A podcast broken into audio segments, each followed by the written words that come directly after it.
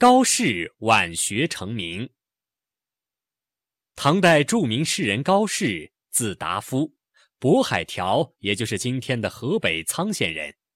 年轻时因家境贫困，为了生计，长期流浪在梁宋之间。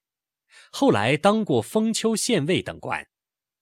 高适五十岁以后才开始学习写诗。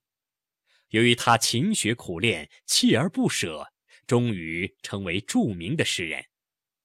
他有许多杰出的诗篇，尤其是以长诗《燕歌行》为代表的边塞诗，在唐代壮丽的诗坛上独树一帜，与著名诗人岑参同被誉为边塞诗人。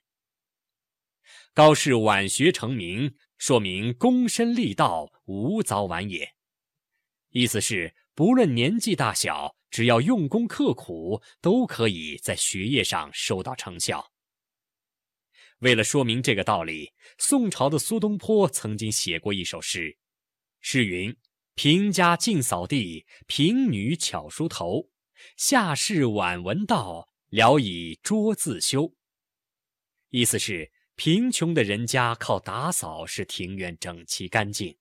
平家的女儿靠精巧的梳头把自己打扮的漂亮，地位低下的读书人晚学成才，全靠自己的勤奋努力。